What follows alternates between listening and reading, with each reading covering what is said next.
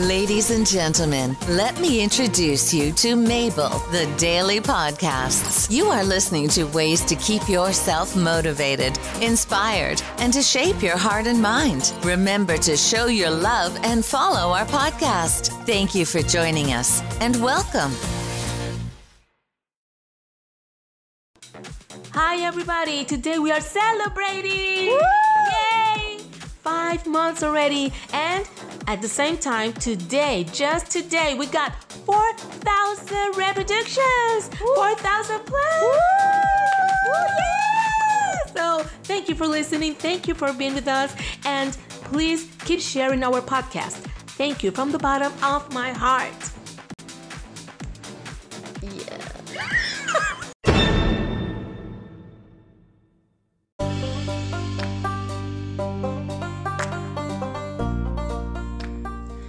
Hi everyone, I just enjoyed Enola Holmes, the new film from Netflix. Great film, I loved it. Very nice, very fiery. I loved how the actress of Stranger Things did her part, and it was such a good movie. And well, here, this is Mabel, your host, that we're going to share how we liked or not the film Enola Holmes. Well, I will not do a podcast if I don't like it. That's most likely. So here it's from Insider, written by Claudia Whelan. And it says Enola Holmes is a fiery feminist film about Sherlock Holmes' teenage sister. And when Sherlock Holmes, that is Henry Cavill, abandoned the countryside to sleuth around London, he left behind his wilding little sister, Enola Holmes, which is Millie Bobby Brown from Stranger Things. That is according to Enola Holmes, the new on-screen adaptation of Nancy Springer's young adult book series, The Enola Holmes Mysteries. Unlikely the ideal Victorian lady of late 19th century British society that embroiders cushions and reads no- romance novels, Enola's specialties lie in jiu-jitsu, tennis, and chemical explosions, all skills acquired courtesy of her free-thinking feminist mother, Eudora Holmes, which is by Helena Bonham Carter.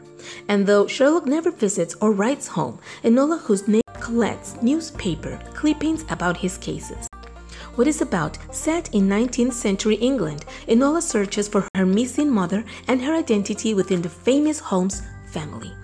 When Eudora inexplicably disappears on the morning of her daughter's 16th birthday, her sons Sherlock and Mycroft Holmes, her missing mother, and her identity within the famous Holmes family. When Eudora inexplicably disappears on the morning of her daughter's 16th birthday, her sons Sherlock and Mycroft Holmes return to their estate, surprised to find their sister without a traditional education, let alone a governess. Without her mother at home, Enola's future lies in Mycroft's hands. She is faced with the decision to follow her mother's hidden ciphers, leading her to freedom, or succumb to Mycroft's plan to enroll her in finishing school and make her a proper lady. For her, the decision is easy.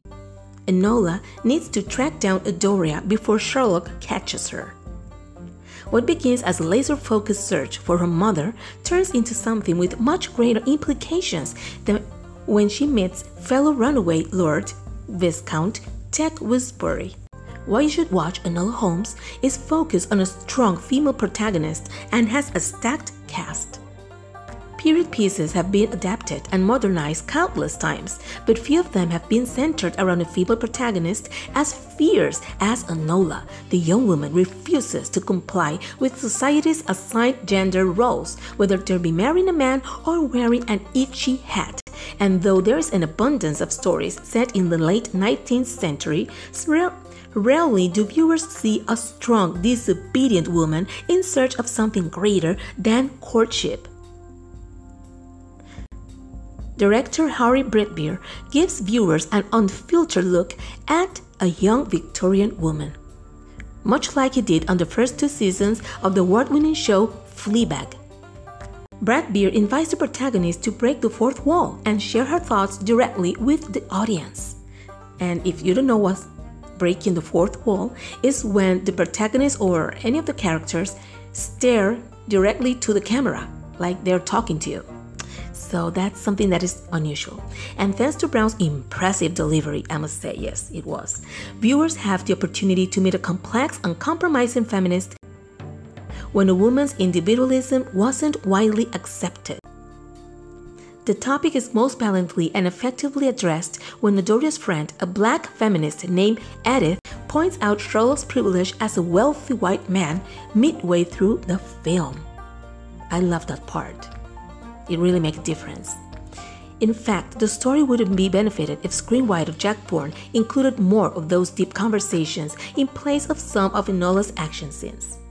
Enola's feelings for Tewkesbury, in particular, abruptly flip flop from annoyance to admiration with little interaction between the characters.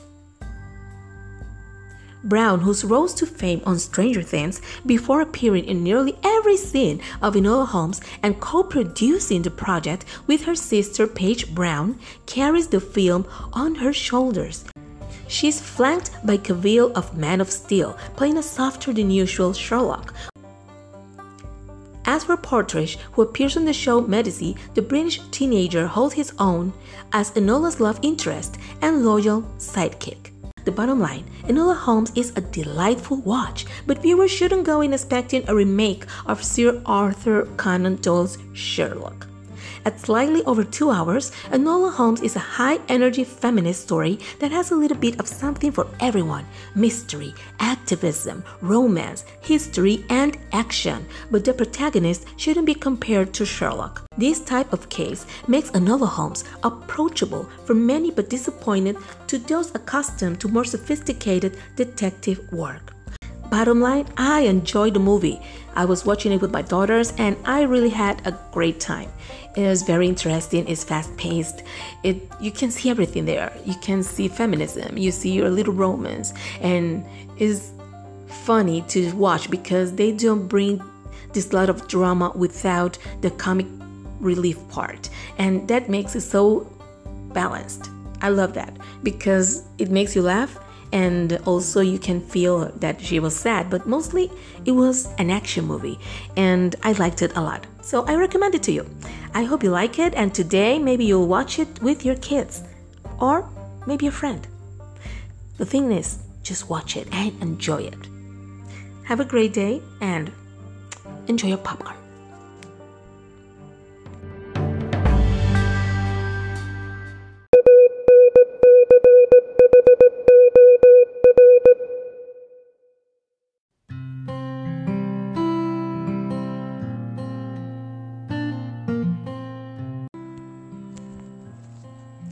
Hi, this is your host Mabel, and today we're going to talk about something pretty, pretty serious. This is what to do when you're thinking about suicide. This is a topic that I know I've been criticized in the past because of bringing up these subjects and talking about all this, but I understand it's important, and it happened to me that I used to think about that a lot, and still sometimes happens to me with this lockdown. And I need to share this with others. And I also want people to feel comfortable talking about this and to know there's somebody who listens and who understands because I have been there and I'm still struggling with suicide thoughts.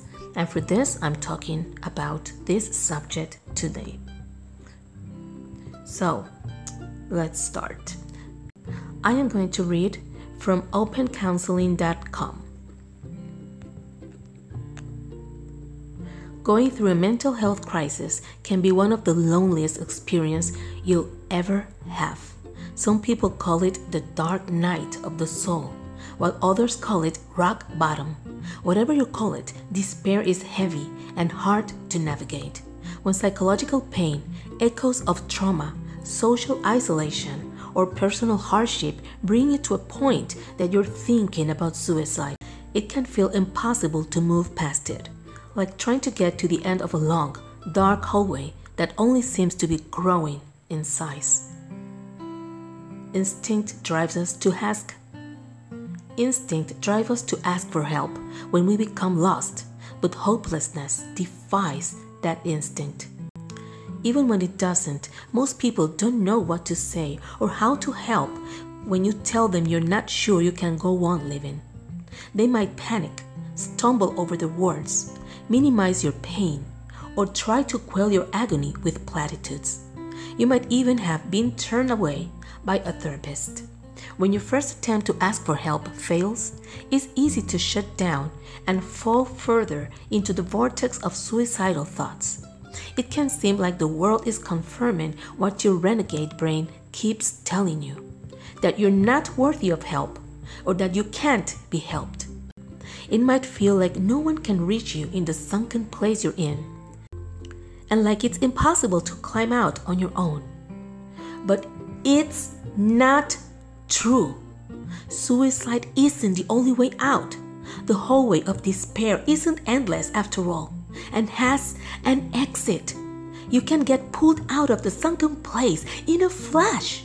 Suicidal despair can actually be a turning point, the first light of clarity after a long night of confusion. The point you know you need to address the internal or external issues that brought you to this place. All you need to do to step out of the darkness and into the light is to know who to talk to and what to tell them to get the help you need. You can get help even if you haven't found it yet. One of the first steps in finding your way out of the dark hole of despair is understanding that two things are true. Few people understand how to help someone who's thinking of suicide. And number two, some people do. It's also important to know that you're not alone. You're not alone in having reached this place. Other people have been here and have found a way out. You also don't have to struggle alone. There are people who aren't afraid to look into the abyss with you and who can help you cross it. If loved ones have made you feel like you shouldn't talk about what you're thinking or feeling, understand that they're probably afraid that they probably want to help you, but that they definitely don't know how. If a therapist turned you away, understand that there are specific reasons that this happened, none of which mean you can't get the help you need. There are different levels of risk associated with different types of suicidal thoughts. If you don't specify what kind of suicidal thoughts you're experiencing, most therapists default out of caution to thinking you reached a level of crisis they can't address. You may well have or might be a perfect candidate for therapy.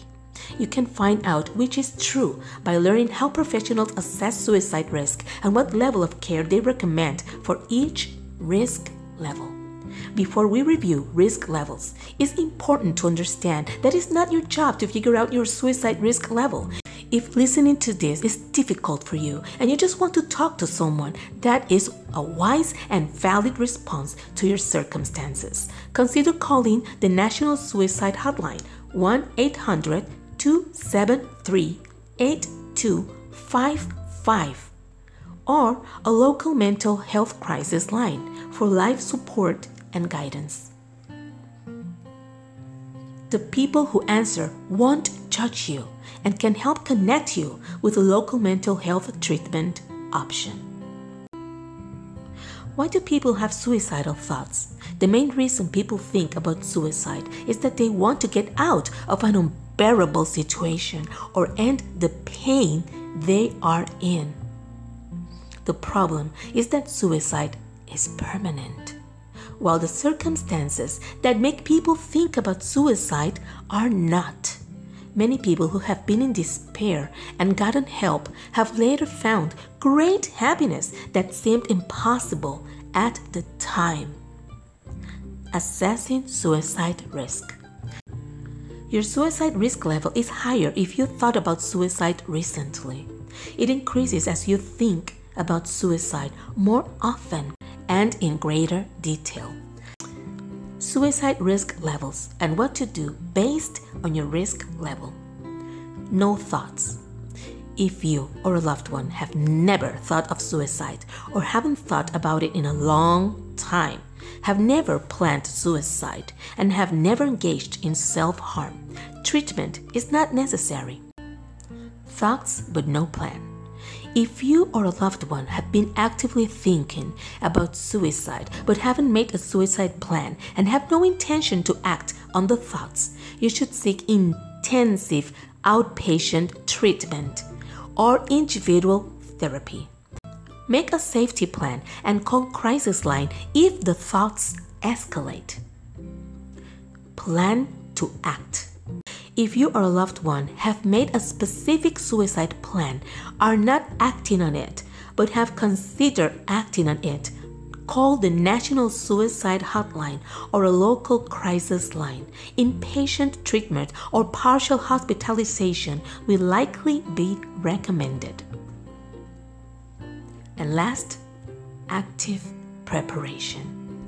If you or a loved one are currently making preparations to carry out a suicide plan, giving away possessions, or writing a suicide note, you need to remove lethal means and call 911 or go to the closest emergency room to seek emergency inpatient admission. More than therapy is needed when suicidal thoughts develop two dangerous fissures intent and a plan. If you progress from considering suicide to actively wanting to end your life, you are in much greater danger than when the thoughts are vague or passive. Your risk of acting on the thoughts is even higher if you started planning how you would end your life. Using substances also increases your suicide risk by increasing your risk of acting on a sudden impulse. When you're actively considering suicide, you're in crisis and need something more intensive than a weekly therapy session. When you've reached the point you're planning to act, you need to immediately seek emergency care. Individual therapy is recommended as needed to address other concerns. Vague thoughts. If you or a loved one have had passive thoughts like maybe I'd be better off dead, but don't dwell or elaborate on them, and have an active desire to leave. You should seek in office therapy to explore the causes of the thoughts. Make a safety plan to seek help if they intensify. In general, you're more at risk of acting on thoughts of suicide if you're struggling with pain, trauma, or chronic stress at work or home and aren't talking to anyone about it. You're less likely to act on suicidal thoughts when you feel supported and connected, whether to a therapist, friends, family, a community of like minded individuals, or all of this. One of the important things to understand about depression is that it isolates you and convinces you that you're alone because you deserve to be or because there's something wrong with you. This isn't true. Many more people that you think go through periods of isolation. They just don't tell the people that they meet on the other side just how lonely it got for them.